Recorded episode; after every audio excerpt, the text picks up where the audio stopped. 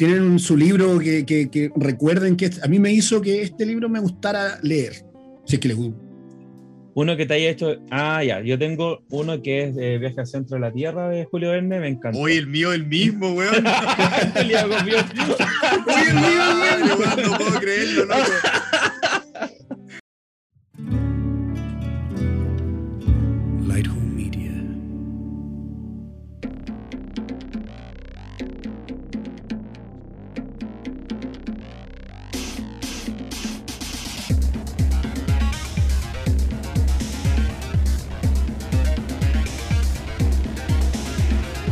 Bienvenidos al podcast Da lo mismo. Conversación, cómics, música, películas, juegos y todo lo demás da lo mismo. Con Esteban, Nicolás y Jorge, que dan lo mismo. Buenas, buenas chiquillos, buenas, buenas. no sé si han visto ese video. Estamos de vuelta acá en la segunda temporada de Da lo mismo. Oye, después de que nos pegamos un, buen descanso y tenemos una pequeña sorpresita, tenemos un nuevo integrante en Da lo mismo. Con ustedes, Jorge. Jorge Roa. Bienvenido, Jorge. ¿Cómo estás? Hola, Esteban. Hola, Nicolás. Estamos de nuevo aquí con el Nico, el que le habla Esteban. Y vamos a hacer una pequeña presentación a Jorge también. ¿Quién es Jorge? ¿Quién es Jorge Roa? Jorge se la merece se la merece, sí. ¿De dónde ha salido? ¿De dónde salió? Jorge es un amigo de nuestra, de una amiga también de nosotros, en Karen. Le mandamos un fuerte abrazo a Karen, que también está trabajando con esto. Porque esto fue la invitada de la primera temporada, pues, recordemos. Sí, pues, no, y esto también está creciendo como la espuma. Ya no somos solamente un programa de conversación llamado Da lo mismo, sino que somos un holding que se llama Life on Media. La hijo Media.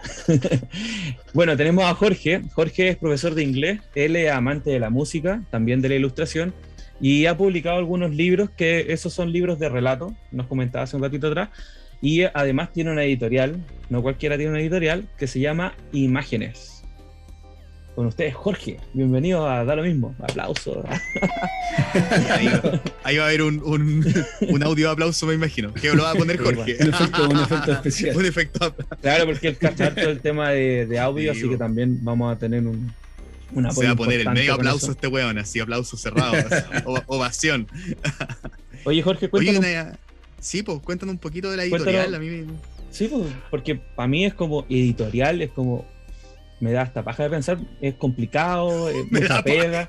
no, es que... entusiasma, pero este one le da paja. Pero... es, que, es que algo tan, tan poco cercano para un mortal. Que, que, es como uno dice, será mucha pega. Eh, no sé, para mí es como.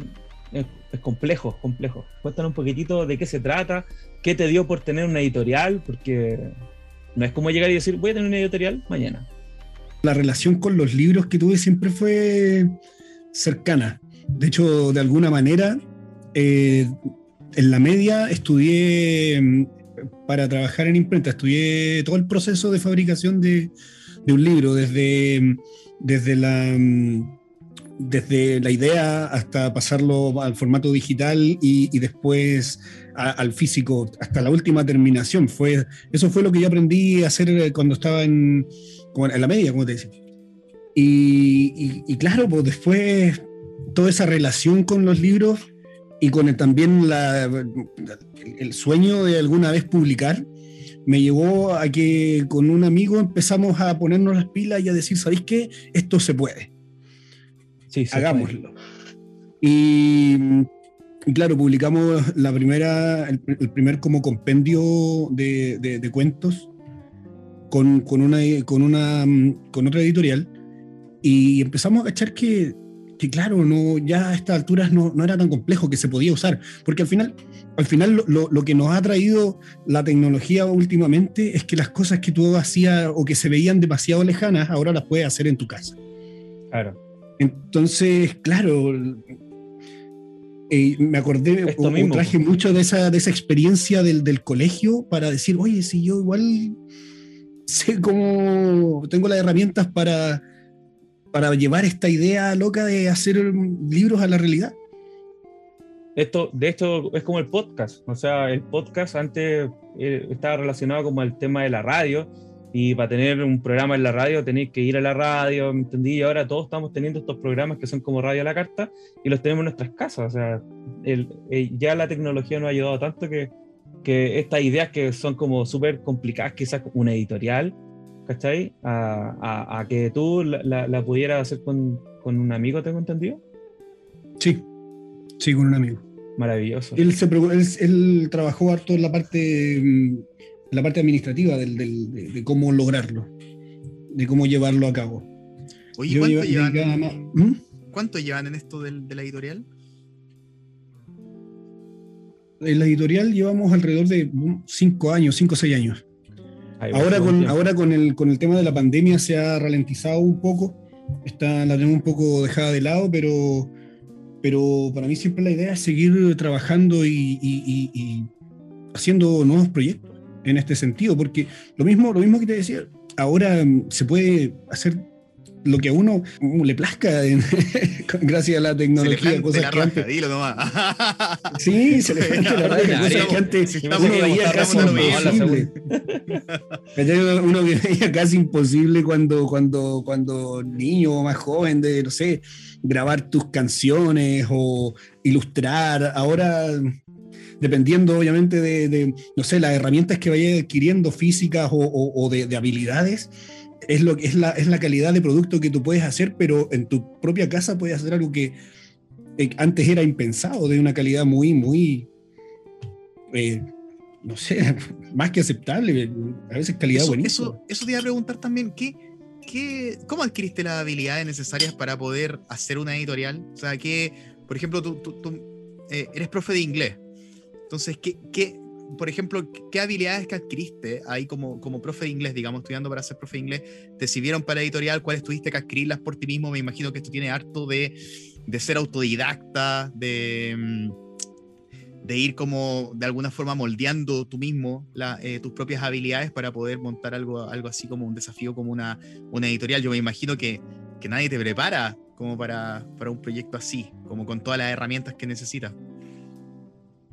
Sí, es, es- es- un tema que, bueno, a mí esa, la parte de la, de, de la universidad o la parte del- del- de estudiar una- un idioma te, te hace cuestionar mucho el funcionamiento del lenguaje. Y donde yo estudié igual era, fue, tuve como 50 ramos de gramática.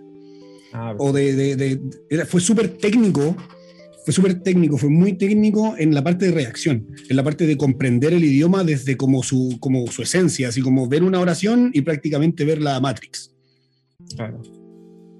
¿Crees que los libros físicos van a desaparecer el día de mañana? Yo, yo lo pienso, por ejemplo, con cómo hoy día estamos, cómo hoy día consumimos, por ejemplo, cine, cómo hoy día consumimos serie. Ya casi nadie compra DVD, incluso Blu-ray, solamente coleccionistas compran Blu-ray, por ejemplo. Eh, Claro, la, música película que te gusta mucho la compráis, el libro que te gusta Claro, mucho lo compráis. Mm. tapadura, cosas así. Pero hoy día estamos consumiendo cine, series en formato digital, estamos consumiendo música en formato digital, estamos consumiendo videojuegos en formato digital, pero el libro, el libro se resiste. Se resiste quizás por, por, por cómo, cómo- yo, yo también me considero un, un- un- un lector, digamos, eh, em, leo harto, digamos, siempre estoy leyendo libros, todo, y, y la verdad es que me gusta tener libros físicos. Yo creo que es una de las pocas cosas que no ha cambiado. Por ejemplo, ya los videojuegos, la música y, la, y las películas las- ya las consumo completamente digital, pero sigo comprando libros en físico. Entonces, ¿crees tú que el libro en físico va, va a seguir siendo... eh, va a seguir existiendo por, por, por el, el- mucho más, más allá, o sea, los siglos de los siglos, quedan- claro, le quedan un par de décadas. ¿Qué opináis de eso? ¿Qué pensáis? Porque hoy día igual, yo por ejemplo consumo la mitad de mis libros, los consumo en formato digital, pero sigo, sigo comprando harto libro físico. Y creo que todavía el libro, el libro físico es como un poquito irreemplazable. ¿Qué, qué opináis tú? Yo creo que necesitamos el, el- la mística, necesitamos como lo, el, el-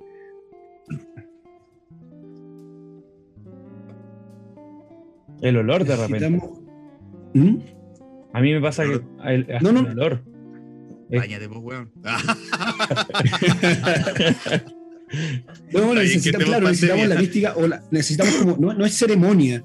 Bueno, de cierta forma sí, como, como el de, El ritual.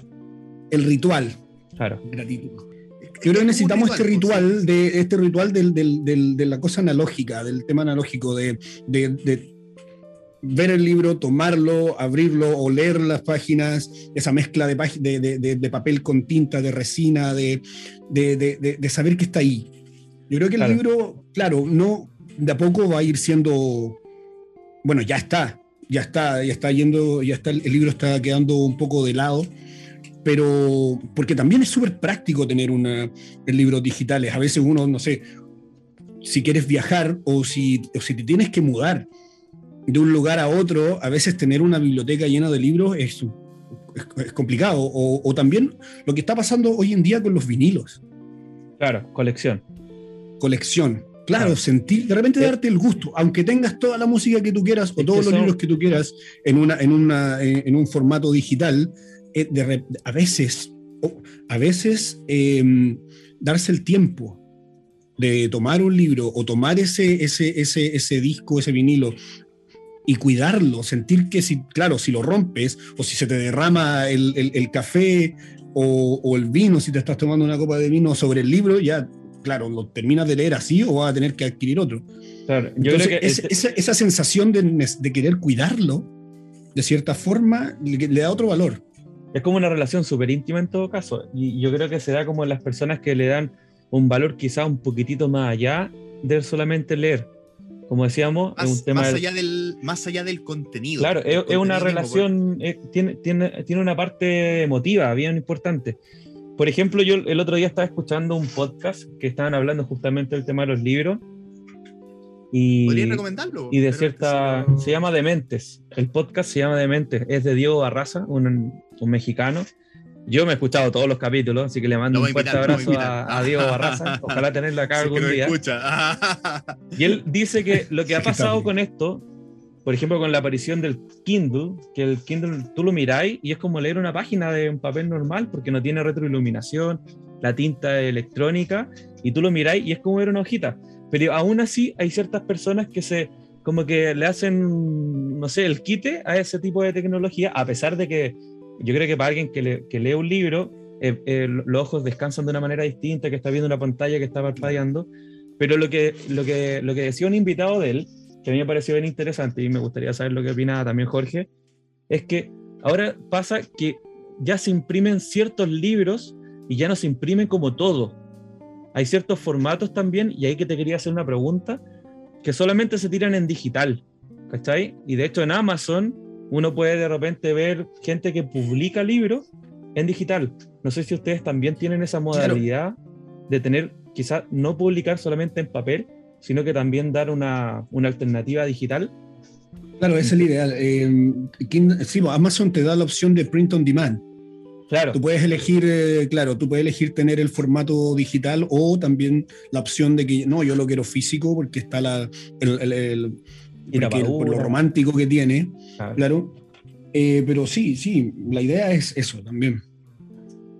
O sea, ustedes también están como considerando el tema del, por supuesto, por supuesto que sí. Es que, como te digo, es, una mirada desde, desde, la generación. Una, yo pienso eso. Quizás una generación, esta generación o las que siguen ahora pueden de cierta forma pensar eso, sentir eso, pero quizás en un par de generaciones más, cuando el libro a lo mejor ya sea algo súper extraño, no van a sentir la necesidad de van a estar adecuados. creo que también está como investigación la tinta digital en colores, porque ahora es, monocromática nomás. No sé si ya han, ya han salido algunos prototipos, pero te quería hacer otra pregunta, Jorge, para después pasar después al otro tema. No sé si quieres agregar algo más, pero ¿cuánto cuesta más o menos? No me digas valores, pero más o menos es muy costoso. Si yo, por ejemplo, tengo un libro o, o tengo un libro que escribí y lo, y, lo quiero pasar, no sé, de poema, o es tanto más caro un libro que tiene imágenes, Porque a, mí me gustaría hacer un lanzamiento de,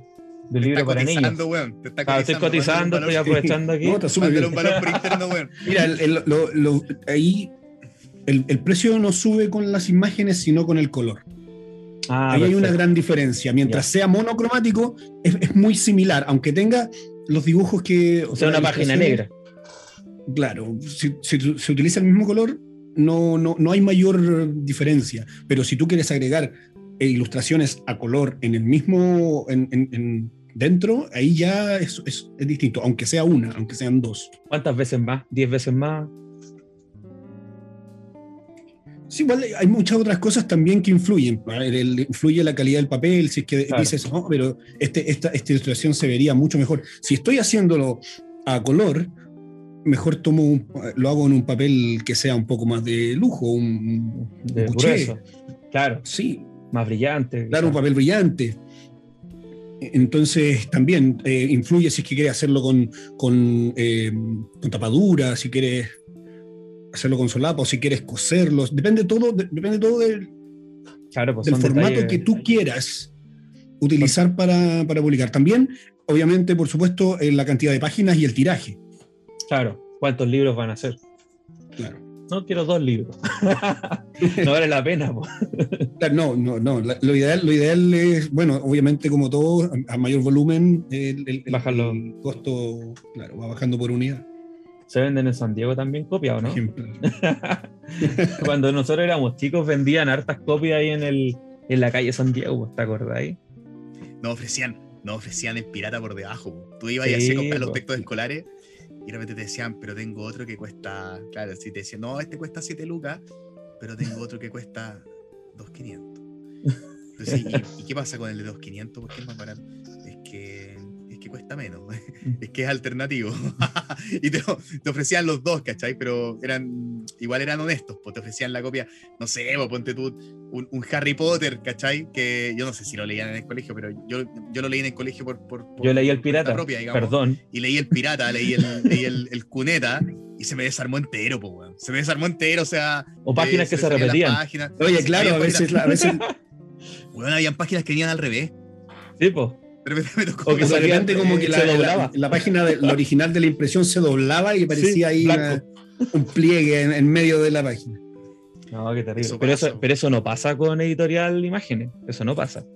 Pura calidad. A menos, a menos que sea un lector ávido que se lea el libro 100 veces. Claro. Oye, Jorge, ¿tú, tú, tú crees que el, el problema de la, de la poca lectura en Chile pasa por el alto costo de los libros? ¿O no necesariamente? Porque es un tema que... No, yo que creo absolutamente. Que, que se ha hablado un Yo creo que no, absolutamente. No, yo creo que es un mantra, yo creo que es algo que se dice. Por supuesto que Sí, los libros son caros y es un problema caros. porque, le- porque el impuesto es un 19% y no, Claro. solo, y no solo se paga cuando tú tienes que pagárselo a la imprenta también. Pero yo creo que siempre es posible conseguir libros baratos. Es que yo he comprado harto libro usado. Hoy día estoy comprando libro por. Kindle. Estoy bajando libros al- alternativos de repente por Kindle. Trato de No, y hay mucha sí. biblioteca, hay mucha biblioteca. Pero- tenemos, el bibliometro, Tenemos bibliometro que, que, que yo lo encuentro increíble. O sea, que- maravilloso. Y además, además hoy día, en tiempos de pandemia, eh, yo, yo participo en un club de lectura y el, el, el, digamos, el, organizador de este, de este club de lectura, que, que es Mario, que es, el, es bibliotecario de, de la Biblioteca eh, Municipal de Renca, aprovecho para mandarle un saludo. Si es que Mandémosle un saludo a Mario.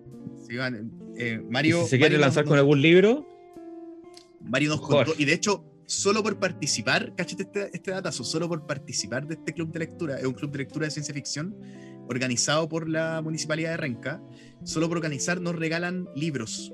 Varios libros de los que vamos a leer ahí nos los nos los regalan. mire ¿cachai? qué buena. Y son, y son las Sí. ediciones de Copec, que saca, que saca Copec todos los años, y que son, son libros baratos y son súper bonitos, son de tapa dura. Esa iniciativa de Copec es muy buena. Sí, sí, es muy buena.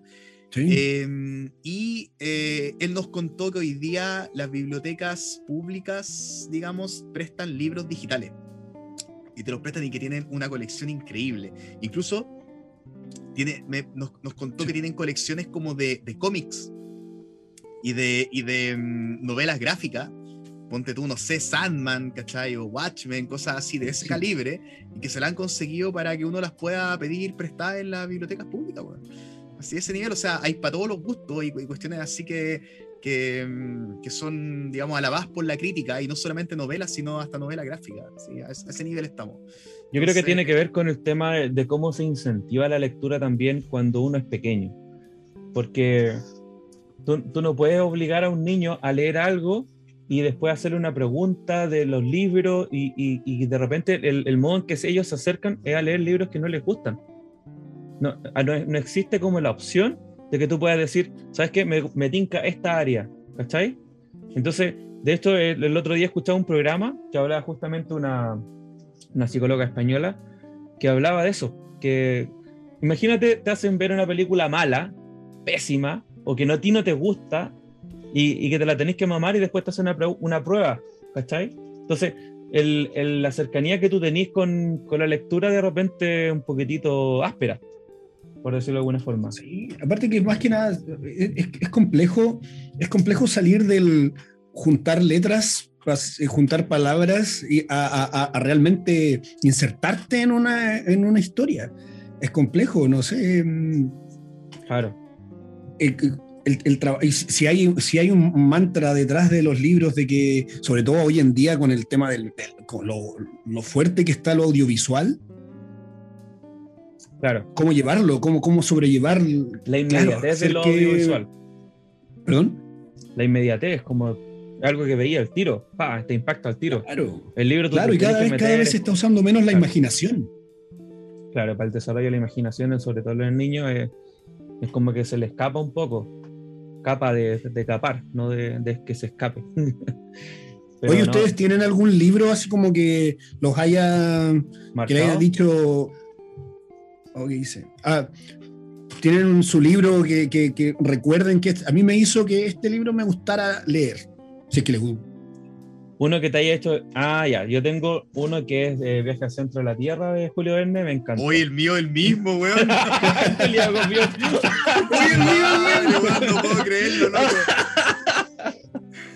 Puta, ahora qué, weón. Pues bueno, pero puedo decir otro. Puedo Menos decir mal que lo otro, dije pero- antes. Pero viaje al centro de la Tierra también es, es como uno de los que me marcó siendo pendejo. Puta la wea. Buenísima. No, No pero ¿qué sabía, tiene de weón. malo? ¿Cuál es el No problema? sabía. No sabía. Es que, es que Viaje al centro de la Tierra fue el primer libro de ciencia ficción que yo leí y a mí me encanta la ciencia ficción. Es que sabéis que a mí me me encantaba cómo partía y cómo después esta historia se iba transformando y todos esos códigos que al principio eran Arnes, Bueno, y leí- y todas esas cuestiones. Lo leí hace un par de meses en el club de lectura y, y siento que envejeció increíblemente bien. Así lo, lo pasé súper bien leyéndolo como si fuera un cabro chico. Mi- Las crónicas de Narnia también fue otro, otro libro que, que yo me leí muchísimas veces, que, que de niño me, me metió así mucho en la lectura y sabéis que el otro que me gustaba mucho era Papelucho y el Marciano. Oh, qué bueno papelucho. Muy bueno, Papelucho. Sí. Me, me encantaba Papelucho. También yo creo que leyendo Papelucho me, me empecé a meter mucho en la, en la lectura.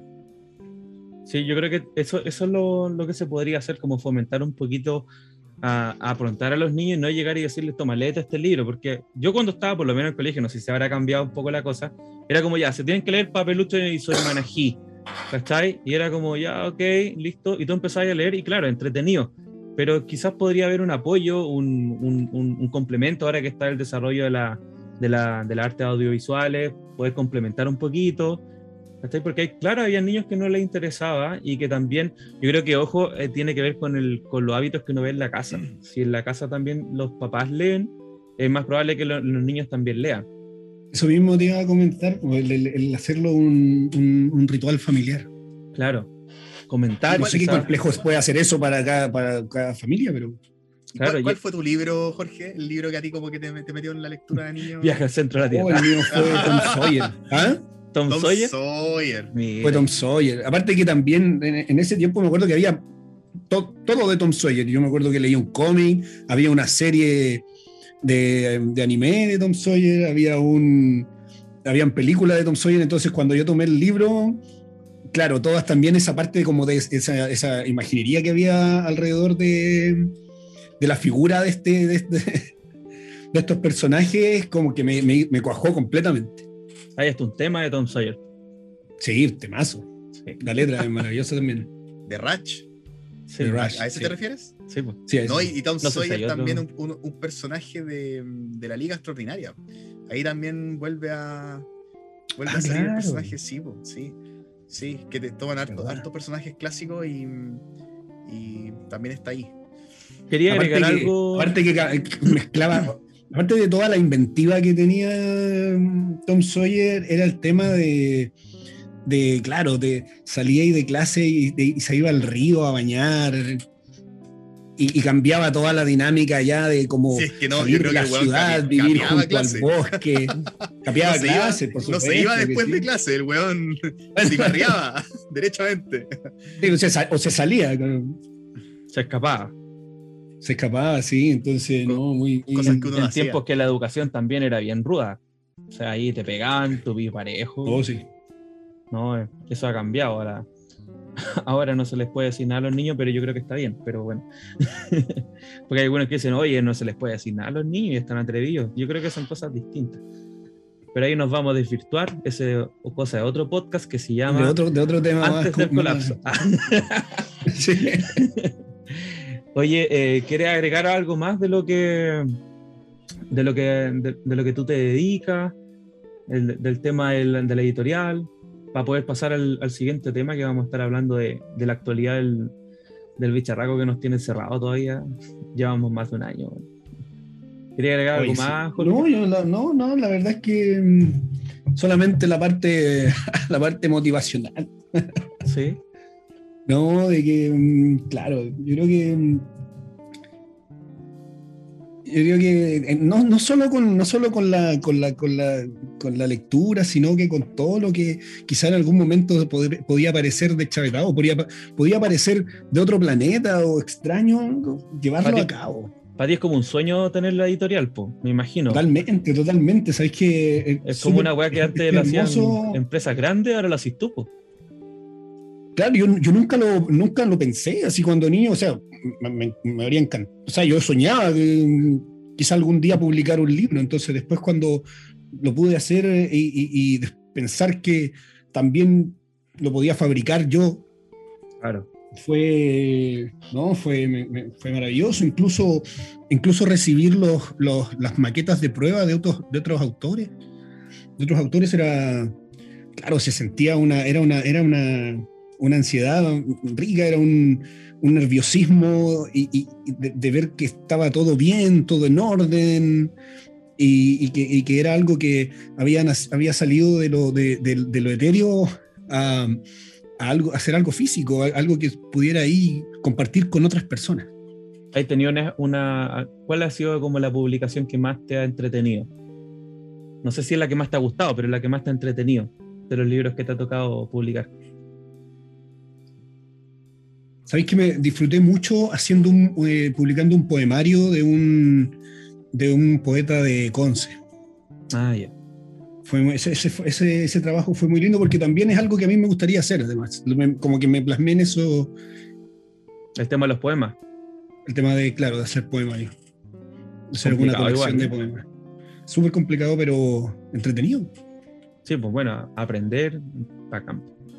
Oye, ¿le, ¿les tinca si pasamos al, al tema siguiente? Perfecto. Estamos de vuelta eh, aquí en Da lo mismo, tu podcast favorito. Ahora vamos a estar hablando con el tío Nico, que él nos va a hablar de, de qué, qué ha pasado en todo este año del tema de COVID, un pequeño resumen quizá, y qué es lo que se nos viene, cuál es la actualidad. Ahora ya estamos con la variante Delta, después viene la Epsilon, ya salió la Epsilon.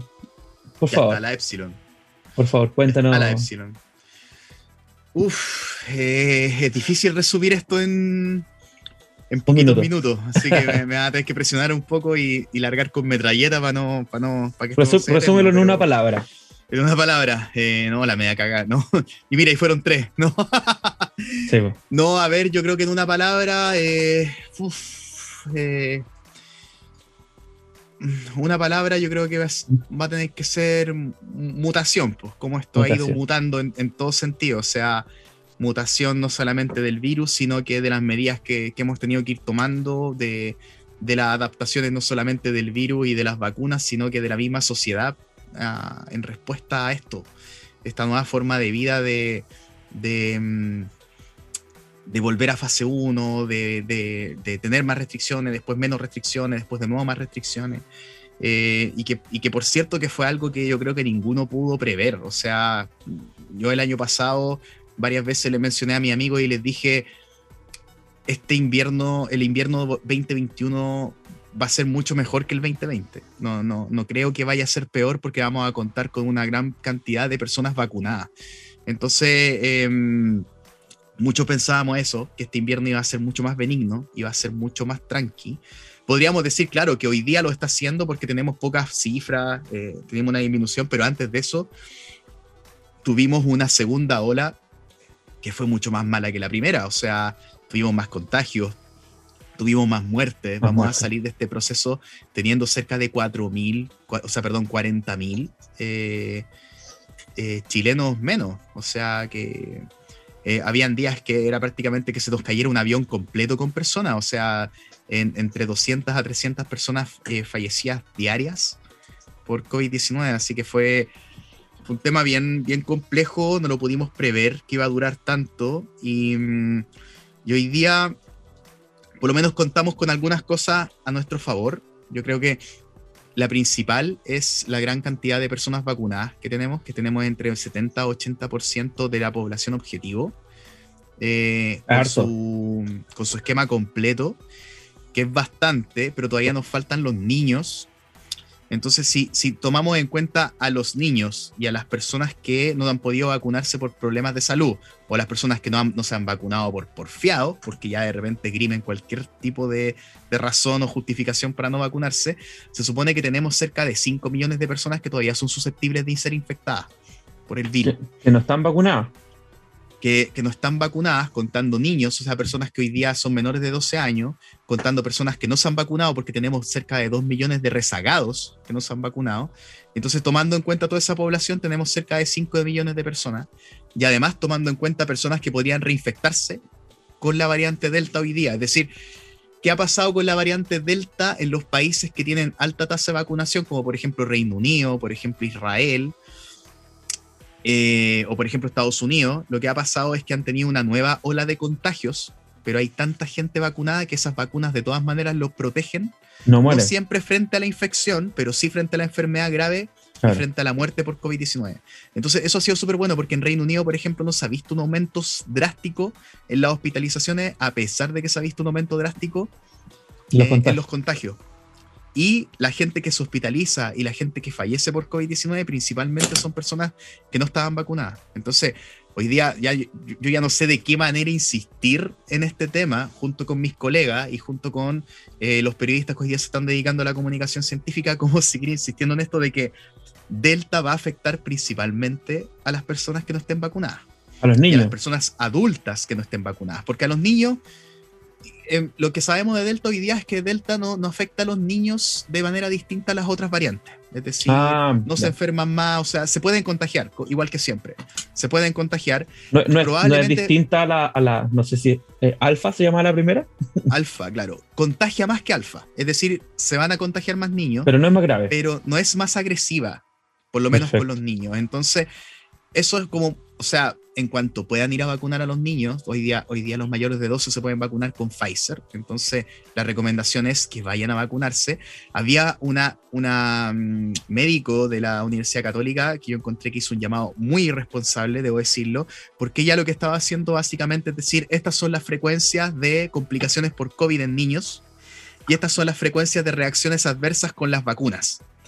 Entonces ella decía, es mucho más probable tener una reacción adversa por una vacuna que tener una complicación por COVID-19 en niños. Entonces, hizo un llamado a no vacunar a los niños. Y ella serio? médico. Entonces, muchos Oye, pero... papás, eh, digamos, están decidiendo no vacunar a sus niños porque no ven que haya, ven que el riesgo de una reacción adversa a una vacuna y una reacción adversa que puede ser un dolor de cabeza, una fiebre o una reacción alérgica que se puede controlar rápidamente con fármaco, deciden no vacunar a los niños porque las reacciones adversas de COVID son menos frecuentes en niños. Oye, pero igual es responsable porque afecta la inmunidad de rebaño, afecta que el niño se puede contagiar y contagie a un abuelito y el abuelito se muere. Eso es una. Eh, de todas maneras, tenemos que pensar que estamos viviendo en comunidad. Y, y el vivir en comunidad eh, no solamente involucra derechos de vivir en comunidad, sino que también deberes. Y uno de los deberes importantes de vivir en comunidad es que lo que tú haces en términos de, salud pública, en términos de vacunas, puede afectar al resto.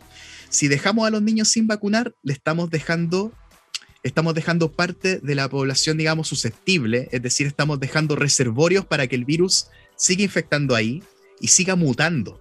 Entonces, no solamente que los niños, por ejemplo, pueden contagiarse y llevarle el virus a los abuelos, por ejemplo, a los papás, a sus profes, etcétera, etcétera, sino que además el virus puede adaptarse, digamos, a estos hospederos que no vacunamos, que son los niños, y, digamos, la, frecuencia de reacciones de, digamos, de, por ejemplo, la, la, frecuencia de síntomas en niños, en los virus, bueno, y, y digamos en cualquier grupo etario, no es estable en el tiempo, puede ir cambiando porque el virus muta.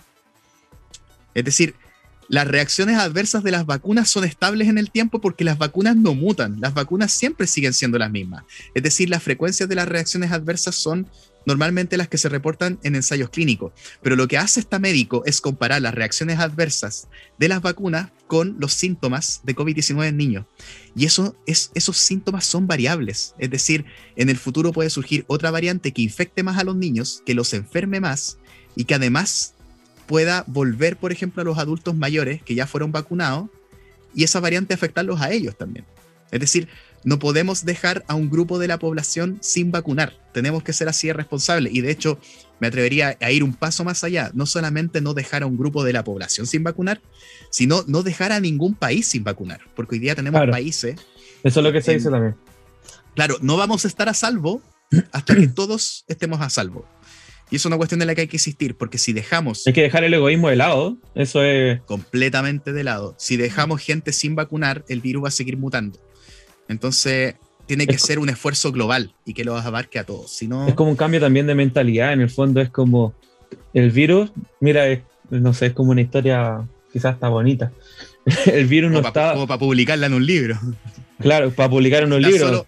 ¿Quién podrá tener una editorial? Una, editorial, weón. no, pero es como que el mundo en sí nos está diciendo, si nos queremos poner un poquito más pachamámico, que tenemos que ser eh, más solidarios, porque eso nos va a traer un bien para todos. Y en el fondo es como la esencia de la vida, pues, o sea, nosotros nacimos de una comunidad. ¿Por qué no empezamos a diversificar en personas en distintos trabajos? Porque así una persona podría ser mejor médico, otra persona puede ser un mejor carpintero, ¿cachai? Y, y trabajar en un equipo, somos una sociedad. Mira qué bonito. Sí, ahí el concepto clave es el que decía esto con Nicolás de, claro, los, los, deberes, la responsabilidad de cada, de cada quien. Es súper eh, necesario, es súper necesario, yo creo, crear un equilibrio, un equilibrio entre derecho y, responsabilidad, no, no, no, vienen, no vienen por separado. Claro. Y, las vacunas son parte, digamos, de, mm, digamos, y, sobre todo esto, esto de las pandemias y de las epidemias va a seguir pasando, es, básicamente inevitable, es como los terremotos. Es algo que siempre va a ocurrir porque los virus y las bacterias siempre van a existir y siempre van a seguir mutando y siempre van a haber reservorios, animalitos que tengan estos, estos bichitos, digamos, las bacterias y los virus, desde donde puedan saltar a los humanos y producir esto que se llama zoonosis que es el salto de bichitos de, de bacterias o de virus, de potenciales patógenos, que a veces estos animales no los enferman, no le hacen nada, pero al saltar a los humanos producen enfermedad. Y esto va a seguir ocurriendo. Entonces, la mejor herramienta que tenemos nosotros para poder detener esto, eh, una vez que se produce, por supuesto, son las vacunas. Y lo otro es la prevención, por supuesto, se van a hacer estudios hoy día, de una, una, hay una herramienta poderosísima que, que se llama Spillover, donde uno puede ver el potencial de los virus que se conocen de, de, poder saltar de animalito a lo humano y en qué zonas geográficas están distribuidos, como para que de alguna forma los países puedan tomar medidas de precaución y, por ejemplo, hacer campañas para evitar que se produzcan estas zoonosis. Por ejemplo, en Chile se hace con qué? Con el antivirus. Entonces, por ejemplo, a la gente que trabaja en forestales o a la gente que va a hacer camping, se les advierte de cuáles son conductas de riesgo en las cuales se puede contraer antivirus y se puede producir un brote. Entonces, ¿cómo evitar eso? La basura. Eh, claro, pero las vacunas son la herramienta más poderosa con la que contamos y que, y que tienen 200 años desde su descubrimiento. O sea, llevamos 200 años de historia de aplicación de las vacunas, miles de millones de vidas salvadas por las vacunas, y aún así tenemos grupos que se resisten, eh, digamos, a este que uno eh, ha sido uno de los inventos más satisfactorios en, en cuanto a salud pública jamás creado. O sea, em, de verdad que esta, esta es la salida que tenemos de, de- esta pandemia. Y, y está probando ser así. O sea, si vemos, por ejemplo, las cifras que tenemos en Magallanes, donde más del 90% de la población se ha vacunado, hoy día tienen 0% de positividad en los test de PCR. Y, y probablemente van a ser los primeros en, en poder salir de, de la pandemia. ¿Qué pasa con la variante Delta? Lo más probable, lo que como les digo, lo que, no- lo que muestran otros países es que podríamos tener una tercera ola de contagios, pero si, si la vacuna, y lo que indican los estudios publicados recientemente por la Universidad Católica, si la vacuna tiene, eh, digamos, esta protección cruzada, digamos, es decir, es capaz de proteger también contra esta variante, que lo que han mostrado los estudios es que sí, es muy probable que tengamos una tercera ola de contagios, pero lo esperable y deseable, y esperemos que así ocurra, es que las hospitalizaciones y las muertes no aumenten al mismo nivel que las infecciones. Entonces vamos a tener una tercera ola principalmente de infecciones, pero no tanto de muertes. Eh, Oye, pero Nico, el problema es que el día de mañana podría llegar otra variante que se genere en estos países donde no tienen una alta vacunación y podría ponernos en aprieto y vamos a tener que probablemente actualizar las vacunas el, el próximo año. una, una consulta. El, el tema de la tercera dosis todavía no está estudiado. Se está estudiando. Ya, pero todavía Ya, no se ha sé. llegado como una, una decisión, eh, es necesaria, todavía no. Porque algunos Mira, que se hoy día- estaban adelantando. No, la- eh, eso, eso im- imagínate que además que no, no hay, no hay forma de registrar esa tercera dosis hoy día. O sea, básicamente esa tercera dosis significa que una vacuna se perdió, que una vacuna que era para otra persona, Y ahí estamos, dan, ahí estamos viendo un ejemplo de egoísmo. Por supuesto. ¿Cachai? por y el supuesto, egoísmo. Y de, y de privilegios y de, de cosas que no Claro. debieran ocurrir. O sea, eh, eso no está probado en cuanto todavía en cuanto a seguridad ni en cuanto a inmunogenicidad. No sabemos, no sabemos si es seguro y no sabemos cómo funciona. Proba- lo más probable es que sea seguro. pero esto es lo que tenemos que pasó en, saber la- cómo- en las Condes. Claro, tenemos que las saber, tenemos que saber si realmente, eh, por ejemplo, si esa tercera dosis, ten- ¿qué tenemos que saber hoy día? Primero, si es segura. Lo más probable es que sí lo sea. Primero, si es segura. Y segundo, ¿en qué momento hay que aplicarla? Claro. ¿Cuándo? Es decir, ¿Después ¿cuándo de baja cuán- ¿después de cuánto tiempo baja la inmunidad? ¿Después de seis meses? ¿Después de un año? ¿Cuándo es cuándo se debiera aplicar? Lo que dicen los estudios recientemente publicados es que, es que probablemente a los 6, 8 meses ya la, lo- la cantidad de anticuerpos disminuya de manera que te puedes reinfectar. No te vas a enfermar gravemente, la vacuna sigue prote- protegiendo frente a, a- enfermedad grave, pero no frente a, a- a una infección. Entonces probablemente haya que aplicar una tercera dosis para evi- evitar infección. Pero lo otro es saber cómo protege frente a las variables, eh, a, las, a las variables, a las variantes, esta tercera dosis. Y finalmente, si combinamos o no. Todas esas cosas hoy día se están probando. Si combinamos con otras vacunas. Y si, si eso funciona mejor. ¿Te puedo hacer una pregunta media huevona? No, ninguna pregunta, juegana. Bueno, sí, hay algunas que sí, pero generalmente no. Ya, yo te voy a hacer una tenga que, tenga que ver con esto, sí, pues. Sí, pues. No, no te, voy a, no te voy a preguntar con quién dormiste ayer. ¿Para qué vamos a decir que fue conmigo? no, no, no. Eh, Con mi Sí, me- muñeca System. eh, ¿Qué te, Oye, qué te edita- quería preguntar? parte, ponle un pito. Jorge, ¿Qué- pasa? ponle un pitito.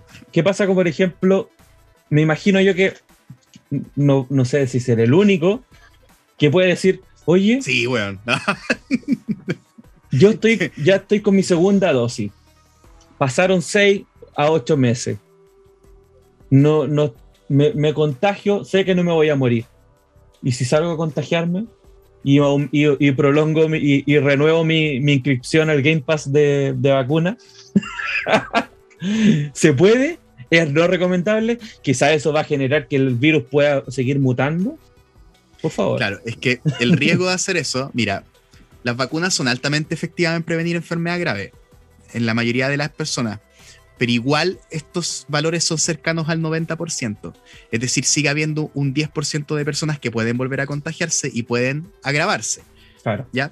Eso es una. Pero lo otro es que si tú sales a contagiarte, así como, como esto, estas fiestas que hacían cuando éramos Claro. chicos, de la- la- los carretes de, de la peste cristal. Ah, Los- claro. los pues carretes- los carretes de la Los varicela. papás juntaban a sus niños también. Hay, hay hasta un capítulo, hay No hasta un capítulo de era- ¿o no? Dedicado a eso. Creo que sí, po, de- donde hacen un carrete y básicamente la idea es que tú te enfermís siendo bien chico, porque cuando te enfermáis siendo bien chico, grave. la enfermedad, Claro. la enfermedad es menos grave. Entonces, eh, se hacían carretes de contagio, Claro. donde se juntaban a los cabros chicos con uno que estaba contagiado y se contagiaban todos. Entonces, la idea era que recibías la inmunidad siendo muy, muy, muy cabros chicos.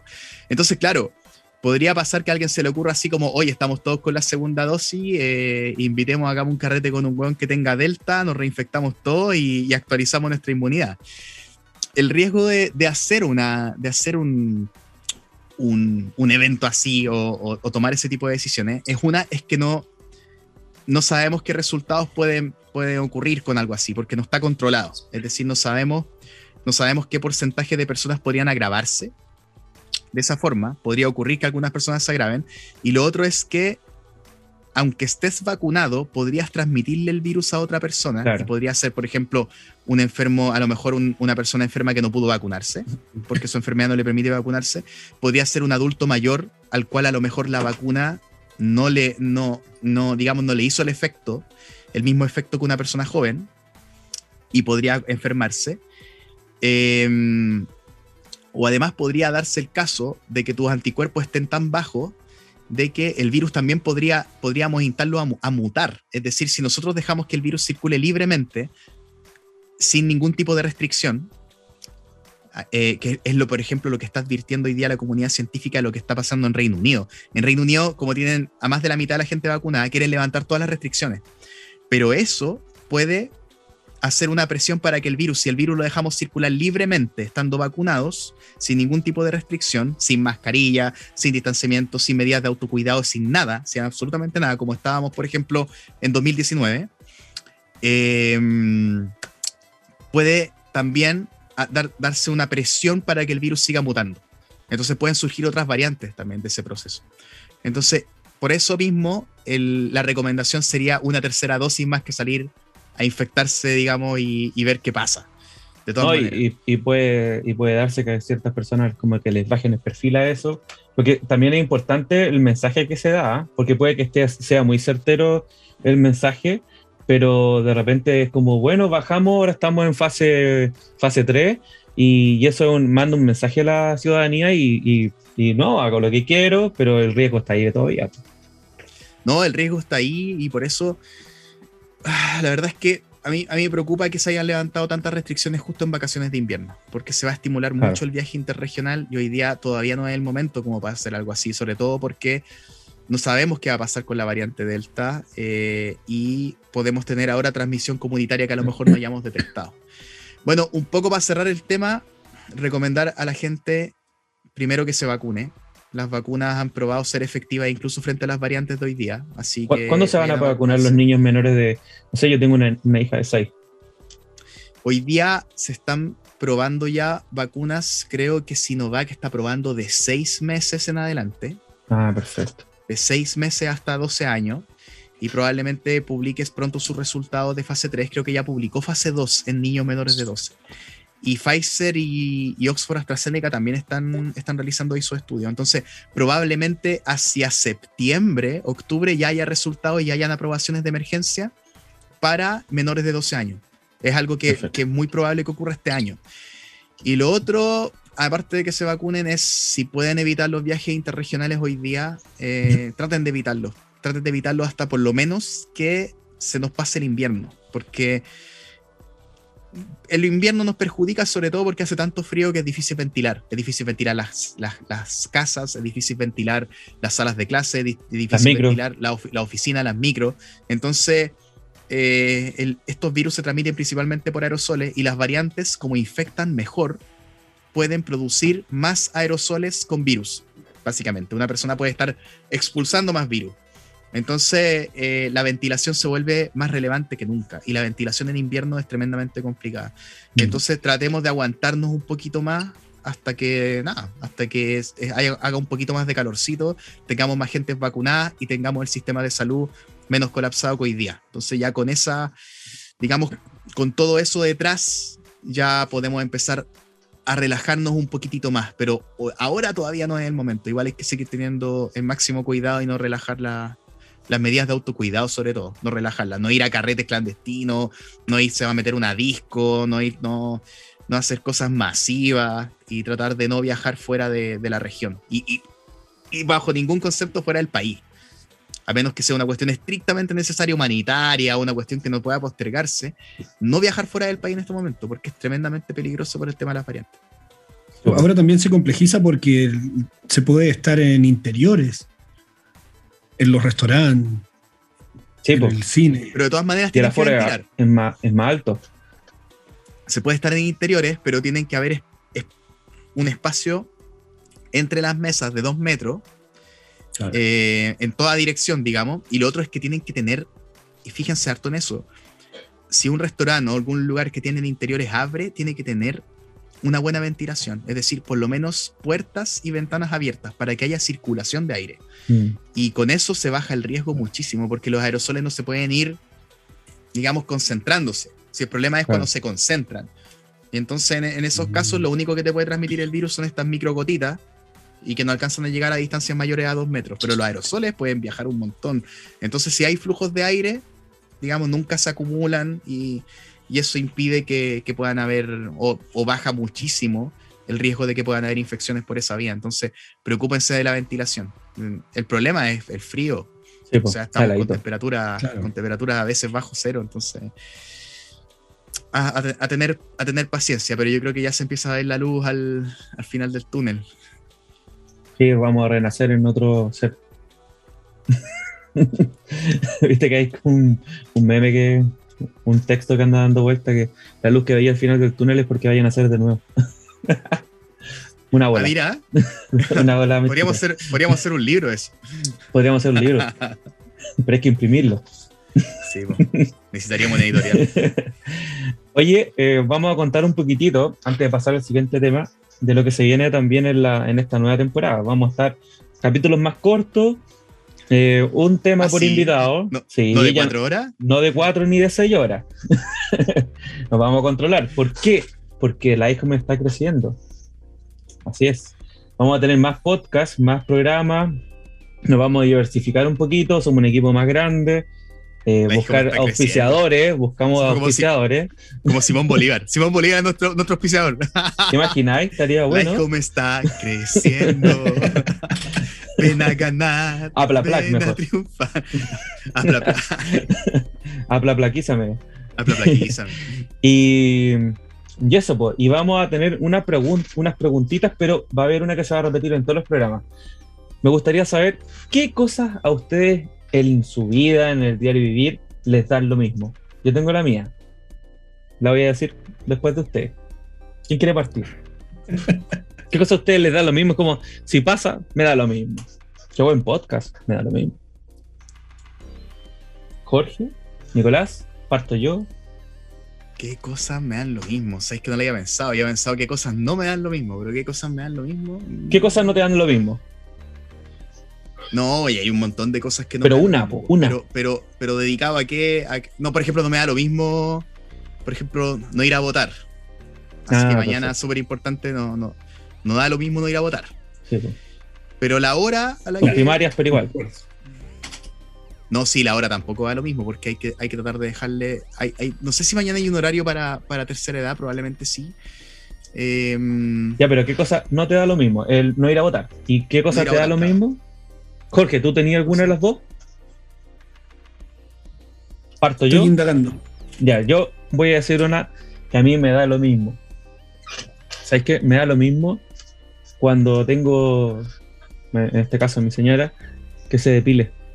Me da lo mismo. Cualquier parte. Me da lo mismo. No, no me complica. Yo sé que hay personas que no les gusta, pero a mí ese, ese tema me da lo mismo. ¿Y qué cosa no me da lo mismo? Eh, la injusticia. A mí me. me, ¿Cacha? Los temas radicalmente distintos. sí, porque eso es lo bonito. ¿La injusticia en la, depilación? no, no, no. No la justicia en general. Como que a mí las cosas injustas eh, me, me, molestan, me enojan. ¿cachai? Es como, por ejemplo, si hay algo que es injusto y yo pienso que es justo y después me doy cuenta, me, da rabia conmigo mismo. No, no pero eso es como que me molesta la injusticia en general. ¿Cachai? Cuando las cosas no son justas. ¿Cachai? Por ejemplo, si estuviéramos haciendo una pega y, y tú te llevas más plata yo me llevo más plata, no, eso no sé. ¿Y ustedes, qué cosas les da lo mismo o no les da lo mismo? ¿Qué cosa no te da lo mismo, Jorge? Yo ya dije la mía. Claro, No es lo más importante. no lo- No es lo más ¿Mm? importante, di una nomás. No, ¿sabéis qué? Aprovechando el tema que hablamos antes, cuando yo me tengo muchas ganas de leer, leerme un libro, me da lo mismo el formato. Ah, perfecto. Si es De impreso, hecho, hay varios, hay varios libros que me los he leído en digital. Y sí, también, En- también en por celu. ejemplo, me da lo mismo. Me da lo mismo hoy día, claro, leérmelo en el celu lo encuentro terrible, pero por ejemplo me da lo mismo si es digital en el Kindle. Siento que el Kindle es la tremenda herramienta para leer libros. weón. sí, pues, me da mismo de varios. repente. Es tremendo, es muy leer- práctico. Sí. De Es hecho, te diré, que, te diré que, por ejemplo, me, me leí la- el mes pasado La Guerra de los Mundos y lo tenía en formato físico. Igual me lo leí en el Kindle, weón. Así, porque en la noche tengo la, la lucecita del Kindle, la- entonces yo tengo un Kindle, Claro. creo que tengo el mismo que tenéis tú, tengo el Kindle 3 que no venía con retroiluminación, venía con una lamparita. Ah, no, Pero ese- ¿sabes ese tiene retro. No, no tiene. Pero ¿sabes qué? A mí en la retroiluminación encuentro que es como quizá un lujo nomás. Yo prefiero que no tenga luz. Porque así tú No, pones la luz, ¿cachai? El mío Cuando tiene retroiluminación, en la- Tiene luz la frecuencia. Entonces, Ah, la- ya, en la eso bueno, Le eso sacáis, es bacán. le sacáis una lámpara y lo leo así. Y, y, para mí fue más cómodo que leerlo en formato físico, ¿cachai? Porque más encima, no sé, pues no, no- no encontré mi marcador regalón, entonces no podía marcar las páginas, así que dije, da lo mismo, lo voy a leer en el Kindle. ¿no? Ahora, no, Me lo leí en ahora nos queda y- entonces Jorge nomás. Ah. Sí, mira, a mí me, claro, a mí me da lo mismo, me da lo mismo los gustos de las personas. Creo que cada loco con su tema. eh. Bacán. Y felicidad. Cada uno con su bola. No lo, ya no, La tolerancia no, también no, hay. No, lo, no lo cuestiono. ¿Mm? No, para ahí la Claro. tolerancia. Mm. Sí, sí. ¿Y qué Y- cosas y- no te- no me da lo mismo. No sé, como la falta de autocrítica. Me trato de que no suceda, pero, pero me, te, te preocupa? me, claro, como que siento que se me inflama un poco el colon cuando lo detecto. Incluso Ah, en mí, Ah, ya, sobre, todo en, sobre todo en mí en realidad. Someprazol, cuando eso pasa. Oye, sobre Sí, todo hoy día con, los- directo. con los candidatos, yo siento que los candidatos tienen muy poca autocrítica, weón. Y yo lo he visto, no sé, siento que lo vi mucho, yo, yo me decepcioné mucho. Me voy a meter en un tema político, aquí me van a pegar, me van a pegar a lo mejor, pero yo me decepcioné mucho con la falta de autocrítica de, de Karina Oliva, weón. Después Sí. de que perdió. Siento que hizo muy poca autocrítica y siento que encima se metió en ese tema con Bielsa y Acosta. Lo encontré súper innecesario, weón. Es que innecesario. eh, yo creo que es parte de la política que queremos dejar atrás. De, de la política la- la- de que apoyan a sus partidos así como a pesar de todo, de que son como tienen una idea y no están dispuestos a cambiarla aunque estén equivocados. Es que, weón, cuando tú haces eso y admites que te Amarillo. es el- esa es la weá, weón. Oh, el término de mierda, loco, puedo decirlo. Esa weá sí que no me da lo mismo. El término de mierda, basura. eh, puta, y, y me, va a poner ro- me va a poner rojo esta weá de tanto decirlo. Te voy a poner- que- te voy a poner no amarillo, Te voy amarillo. a poner. Pero sí que termino más de mierda lo del amarillo, weón. O sea, cuando tú de repente decís, puta, la verdad es que me equivoqué, o una persona tiene derecho a equivocarse, tiene derecho a cambiar de opinión y tiene derecho a dialogar, weón. Y, y eso, siento que si esas cosas se consideran ser amarillo, weón, puta, viva el amarillismo, weón. O sea, esa weá me tiene chato. Me tiene chato el tema. Y weón, porque eso es finalmente. Fanático los Simpsons. por eso mismo hay gente que no se permite ser autocrítico. Y creo que tiene que ver mucho con el tema, porque a- por el temor a que la gente los trate de amarillo. Entonces, Mm, ah. qué lástima, weón. Qué pena, porque la política se trata de eso, de hacer diálogo y de, acuerdo, y de hacer autocrítica. Yo concuerdo también, y sobre todo en la vida, en la vida. eh, es- yo creo que es muy eh, necesario tener una movilidad de perspectiva. Y, y términos como el amarillismo van en contra de eso. Te dicen, oye, quédate con lo que tú pensaste siempre, aunque estés mal, eh, Aunque estés mal. refuérzalo. Claro. Hadwe, Hadwe se casó con este tema, por ejemplo, del, de, del ivermectina o del interferón, y ya así como que todos le han dicho, "N- no hay publicaciones, estáis equivocado, no, pero él sigue, dale, dale, así, pero aunque, aunque ya haya evidencia que, que- que no es así, eh, sigue con el tema. Entonces yo digo, pero no, no, pasa nada si tú dices, ¿sabes qué me equivoqué? O de hecho, te, no entendía este tema. Te engrandece, pues, weón. Sí, Alguien que dice, pero... me equivoqué, weón. Bacán. Oye, eh, ¿qué cosas creen ustedes que han cambiado o, o, qué cosas han cambiado en su vida y que creen que también ha cambiado la vida de los demás con toda esta cuestión de la pandemia? Porque ya llevamos cuánto, llevamos más de un año, pues. Bueno, nosotros acá en Chile llevamos como un año y medio, ¿o no? Aprox. Desde que llegó sí, aquí como el primer caso. Más o menos. Un año y medio. ¿En qué ha cambiado su, su vida? Su bajada. Oh. Oh. Empeoraron los chistes, empeoró el humor. no, yo creo que definitivamente la forma de compartir, po, de compartir con tus amigos. O sea, hoy día herramientas como Zoom, como. League of Legends. Sí. sí. No, pero como Discord, por ejemplo. O sea, yo he carreteado con Discord po, lo, lo, en, en la última semana. Entonces. Y solo. Ah. Eh, loco, invito un par de bots. No llega nadie. Abro una cerveza, invito unos bots que pongan música, que conversen. Y yo ahí, bueno, feliz, feliz, loco. Pero la risa no ha faltado. No, no, la Unos penejos, unos personajes no, no jugadores. Imagínate que yo incluso, incluso yo, yo estaba en un grupo de pilates. Aprovecho de mandarle, mandarle saludos a mi. ¿En cuántos, eh, a ver, espérate. Eso igual es importante. ¿En cuántos grupos estáis metidos allá? Si hablamos un club de lectura, que me imagino que es digital, no se juntan. Ya, si, si cuento el Discord en el que nosotros estamos, que nos juntamos casi todas las noches a jugar LOL, somos pésimos, pero la pasamos bien y nos reímos harto. De, de hecho, llevamos en... como el, el, tiempo de pandemia, pues jugando LOL. Sí, Yo pues. me meto más que nada porque ahí conversamos, echamos la talla. Estoy metido en tres grupos. En el club de lectura, estoy metido en un grupo de pilates y estoy metido en, en el Discord. Eh, esos son los grupos que frecuento, así como. ¿Y tu pega? ¿Ha cambiado mucho? Caleta, pues. todas las reuniones se hacen. Claro, me estoy refiriendo a grupos que no son laborales, porque son extra laborales. ¿Y todas las reuniones. correo? Sí, todas las reuniones y las clases se hacen por Zoom o por videollamada, por Meet, por ejemplo. ¿Y han disminuido tus reuniones? No han aumentado. Han aumentado. Y hay varias que podrían haber sido en correo. Caleta. Caleta. ¿Y tú, Jorge? Igual digo eso. O sea, que yo creo que. Clases, ¿no? Sí, o sea, es que, o sea, que yo creo que uno de los como beneficios colaterales, por decirlo de una forma, de, de la pandemia ha sido amalgamar el, lo analógico que hablábamos antes con lo digital. Había como una brecha. Yo siento que había una brecha que era incluso más grande. Por ejemplo, no sé, generacional de, no sé, ahora mis viejos ya saben, ya se manejan con WhatsApp, por lo menos cosa que antes era impensado en su momento, no sé. Ah, o, o profesores o colegas o colegas que son de más edad ya saben que tienen, ya se tuvieron que adecuar a la, a la, al formato digital, tuvieron que aprender a usar Zoom, tuvieron que aprender a usar un computador muchas veces y, y, y adquirir uno, porque ya era esencial, ya era parte de su trabajo, ya, ya no bastaba con, ya no bastaba con, con, solamente los implementos analógicos, tuvieron que hacer esa amalgama, tuvieron que por mucho que les costara, o por mucho que, yo no sé si ese es un discurso como de, de claro, es, es, tan difícil, o, o, también hay como una barrera, una barrera psicológica al respecto, pero creo que, la, que, que, que, claro, una de las cosas que ha hecho esta pandemia ha sido llevar llevar a la gente que, que, no estaba acostumbrada a lo digital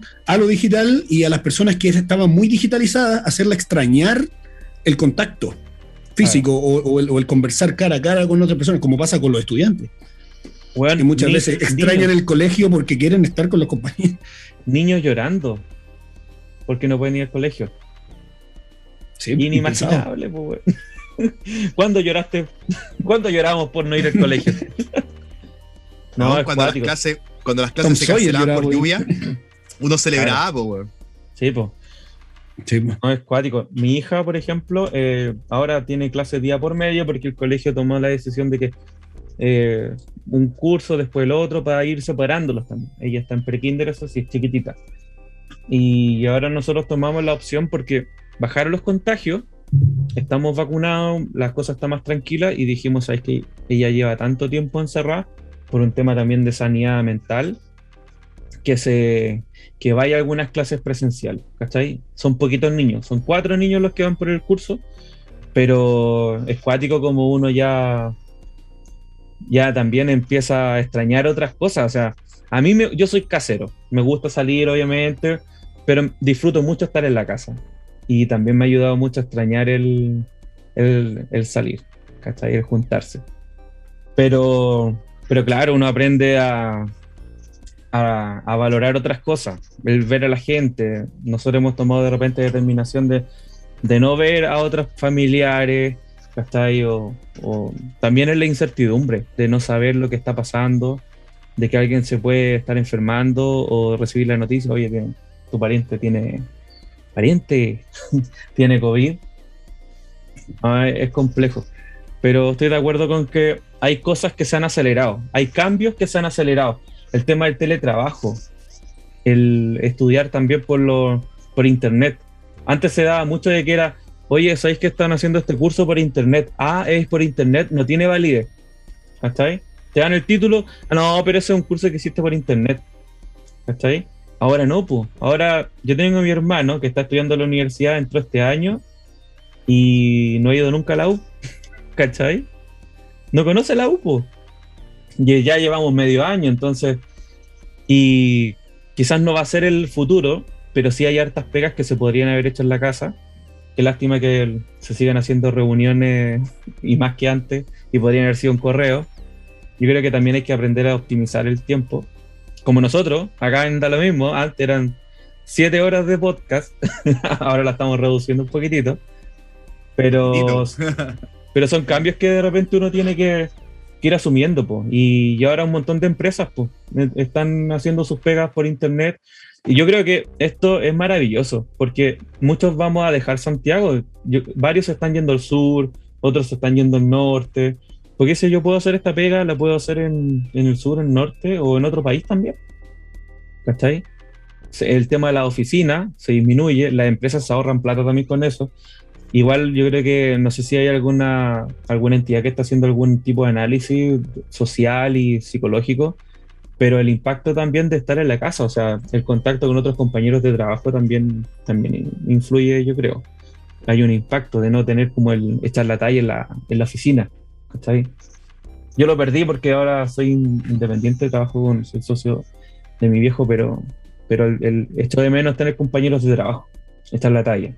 Entonces se genera esta instancia como el, el League of Legends que ojalá no esté auspiciando nosotros, que lo hemos nombrado ya varias veces. y ahí conversamos. Pues. Ahí mandamos, mandamos un, un, una indirecta a, a, la gente del LOL. Así que, eso, que nos paguen. ¿Quieren que agregar algo más? Skins. Sí, pues. No, RPs, yo creo que. RPs. RPs. No, estamos, yo creo, estamos para volver. Eh, me gusta este, me agrada este nuevo formato. Qué bueno contar con Jorge. Eh, que ahí nos va nos va a acompañar y nos va a ayudar también y va a poner los aplausos respectivos y los efectos de sonido y nos va a censurar cuando nos pongamos weones. un pitito. Claro, un pitito. Un, un pitido, pitido. Suena mejor. Sí, y un pitito también. no. Mira. Bueno, es que ahora se va a Recomendando. sí, pues ahora un no, jale, un jale. un jale con hardware. no, yo creo que aparte mañana hay que votar, así que eh, está bien para sí, por las primarias. cerrando. Bueno, sí, sí porque esto, lo estamos grabando un sábado, no sabemos cuándo va a salir, pero. pero sí. ¿Cómo lo pasaste, Jorge? Muy súper bien, gracias por la bienvenida, gracias por eh, la conversación. He estado. Yo quedé prendido con el tema de la editorial. De hecho, quizás podríamos hacer hasta un especial. Podríamos sí, hacer un podcast no, solamente de eso. Claro. claro, porque es una, una inquietud que es una inquietud que, que, la verdad es que no, no, se habla en todas partes. Es, es difícil de no, conversar al respecto. Sí, pues. Imagínate, yo creo que hay, hay, varias personas que, como tú, que empezaron con el tema de la editorial. Hay personas que no se atreven a, a lanzarse con algo que antes lo hacían empresas grandes, o incluso hay personas que quizás se pueden eh, entusiasmar para publicar, pues. ¿Cachai? Sí, claro. Bueno. claro Imagínate, y no solamente físico. Sabes que hay mucha gente con esa inquietud y, y- y me he dado cuenta que hay muy poco que se sabe. Yo, harta- bueno, hartas cosas también las empecé em, al principio a averiguar como por, no sé, de, de, de- fachatez o de patudez, si se puede decir, por supuesto, de alguna forma, porque,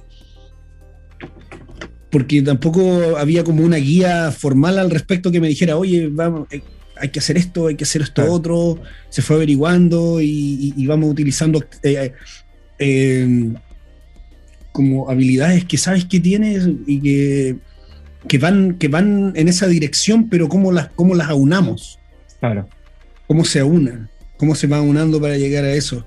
Entonces, es, es- es un proceso muy, muy gratificante también, muy complejo. Eh, eh, Hay muchas, al principio me pregun- claro, la pregunta de, del Nico, claro, ¿qué, qué, qué actitudes, qué habilidades, hay, hay mucho de qué, de dónde asirse, hay mucho de dónde, que, que- hay mucho trabajo hecho, pero también tam- mucho trabajo por hacer. Claro. Y eso, y eso, claro, a la hora de, ver los, eh, los resultados y, sabiendo que podéis ir mejorando siempre y que, y que también puedes ir no sé, ayudando o guiando a otras personas que, que no saben cómo publicar o que no, o que no conocen cierto, los, los primeros pasos, es, a mí, para mí es súper gratificante. Claro, porque también no es llegar y la, editorial no, no es que llegue y imprima nomás, pues hay un proceso de revisión, de un montón de cosas. Entonces, Claro, el proceso editorial que toma, toma su tiempo y también. Y sabéis que, aparte, más allá de eso, es la decisión, es lo complejo, es la duda del, del inicio, es la duda de si me lanzo, es la duda de que, pucha, a lo mejor mi, mi- historia se ha narrado mil veces o, o- o o no tiene la profundidad o no. O, o- o- lo que, todo lo que pueda, no sé, todas esas esa, esa, esas como barreras que uno se va poniendo a la hora de, de- o inseguridades que tiene a la hora de, de- de dar un salto, un paso que, que al final es expresar, es sacar lo que tiene dentro, así. Y, y- súper honestamente, porque mucha, mucho se dice inconscientemente. sí, pues. No, pues bacán. Estaría bueno de repente tener un especial de editorial. Imprimimos el, un, un librito de Da lo mismo. Claro, ¿no? Aquí, aquí ya salieron varias ideas. Hacemos una, una ¿cómo se llama? Un, un cómic. da lo mismo, el cómic. no, estaría Sí, bueno. da lo mismo. Sí, pues yo tengo ahí una historia que quiero materializar el equipo Fortachón, se llama. Historias que le cuento a mi hija. Oye, entonces dejamos Bueno, la acá. parte también. sorry. ¿Cómo? ¿Perdón? Sí, pues también la idea de esto, de, de, de, de es aunar eh, habilidades. Acá son todos bienvenidos y todos tienen un espacio. Así que Lo amarillo. es lo amarillo. Cámbiate el amarillo. no, pero es eso, pues es el hogar. Sí, Eh, auspiciador. Este también, pues, ¿viste? Sí, Boric y Lipigas. ¿Viste? No, sí. Tenemos aquí hartos potenciales, pero anímense. ya, chiquillos, nos vemos en el próximo capítulo. Muchas gracias por, por estar con nosotros y a los que nos están escuchando también. Y cualquier inquietud nos pueden encontrar en las redes sociales, en Lighthome, como se escribe, luz, hogar, light, home, guion bajo, media, media, en Instagram, en Twitch, en YouTube. ¿Dónde más? Facebook. También estamos en Facebook. Y ¿En pronto Twitter? No, no sé si estamos en Twitter. en Twitter también estamos y En Foto- nos en faltaría Fotolog. TikTok. Fotolog ya lo cerraron. Y Secut. En IRC. y Secut todavía existe. Sí, pero ya no, ya no tengo mi cuenta. No. Y la banda sonora en. MySpace. Claro. Y, y en MySpace. Geocities. Geocities slash Lighthome Media. Exacto. punto com, po, weón. Perdón. HTTP, hash, hash. ¿Cuál es la otra? Altavista, ¿no? Eh, eh, Latin Chat. También tenemos Chat. nuestro canal en Latin Chat. Tenemos Latin Mail también. En Virtualia, nuestro canal. Lighthome arroba latinmail.com. Te imaginas. Arróbame la corneta. Claro, y si, y si nos demoramos en contestar un, un zumbido, Claro, un zumbido ahí por, por Messenger. Por MSN. sí, el antiguo. Oh, Yo creo que la gente ya no, no, no- sabe lo que es eso. Los en más jóvenes. Y Jabo. Nunca estuve en Jabo. Pero en virtuales sí. En virtuales, sí. Tenía Fanny Manís. Virtual. Oye, ya estamos puro tirando el carnet, así que. Sí, dejémoslo tiradito nomás. Ya, Bueno. chiquillos. Nos vemos en el próximo capítulo. Ese sí va a ser con un invitado. Aunque Jorge casi fue como un invitado porque aprendimos harto. Estuvo, estuvo bien bueno. Un abrazo y nos vemos en el próximo capítulo. ¿Ah? No, todavía no Sí, nos despedimos. yo estuve, yo estuve en, la, en la- en la segunda parte. Oye, se alargamos un poco el final. Oye, en la segunda parte yo igual estuve así como súper eh, pendiente de, de, De los virus. de- de la ex- ¿Mm? ¿De los virus? de los virus, sí, sí.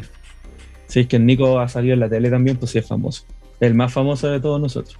Vamos a ver si, si hacemos otra actualización más adelante. Si es que, si es que, si es que vale la pena. Ahí, ahí vamos viendo. Es que, es que mira, si te tenemos acá en el equipo, te podríamos hacer un extra, extra. el virus Un ha extra. mutado. un extra de El 40 mundo al minutos. instante. De 40 minutos por capítulo. Sí, po. bueno, pero si ahí vamos a hacer un programa de ciencia más adelante. De solo eso. Si es que- Salvados si es que por la ciencia. Si es que se dan las By Lifehome Media. pronto. Próximamente. No, eh, tenemos, tenemos Salvados por la Ciencia, tenemos Antes del Colapso. Salvados por la Ciencia es cultura pop y ciencia. Eh, antes del colapso es eh, crianza respetuosa y también para evitar un poco la, a la paternidad, eh, que, no, que no colapsemos, tenemos Revelando con Café, que es un podcast de fotografía. Vamos a estar hablando solamente con fotógrafos de, distintos de distintas áreas. Eh, Emprendedoras por el Mundo, que se está hosteado por Karen Rodríguez. Y, y lo que quieran, pues chiquillos. Aquí tenemos un amante de la música, la animación, No, y el de editoriales de Jorge, po, que se viene pronto. el de editoriales, sí. Sí, donde Jorge nos va a leer un libro completo. Va a ser como, Audiolibros. como el show de los libros de, de show weón, de los formato podcast. el show de los libros, weón. Oh, Gran programa, weón. El otro día vi un, un- Mira, mira cómo se ha alargado el final, weón. Vi un video donde, donde Scarmeta leía un libro, no, leía un poema dedicado al gato con un gato sobre los hombros, weón. Y el gato empezaba a huellar mientras leía el libro. Weón, y genial el video, weón. Era notable ese, de aquellos notable ese tiempos programa. del- era, era un buen programa. Oye, pero ahí tení un, un buen incentivo a la lectura, po. ¿Cachai? Uno igual, como todo, tiene que venderla, po. No, maravilloso. ¿Quién no se acuerda del show de los libros? Yo no me acordaba, pero ahora me acordé. libros, po, weón. Bueno, se viene el- la, la edición podcast con, con Jorge. Pronto, próximamente. El show de Cuenta cuentos. Maravilloso. Les recomiendo un, un cuentacuento. eh, un- les, les recomiendo una historia. Un, es como una radio teatro. Se llama Sonia en Spotify. Se los recomiendo. También es de Gimlet Media. Nuestra competencia. No es nuestra competencia, pero. ¿Pero cómo está en inglés entonces? no, está en español. Está, está, traduc- está doblado. ¿Y te gusta Está así? doblado al español en, en- en- en México. Ah, pero me imagino yo que debe estar en, en la versión gringa porque Gimlet Media son, son los, también los de Science Versus y otros podcasts más. Así que, por favor, échale una miradita, bueno, una oídita. Y nos vemos en el próximo capítulo. Ahora sí nos despedimos. Eh, no, está bueno. ¿Sí? Ahora sí nos despedimos. Chao, Chau, chau. Chau, Estén chau. bien. Hasta la próxima. Hasta la próxima.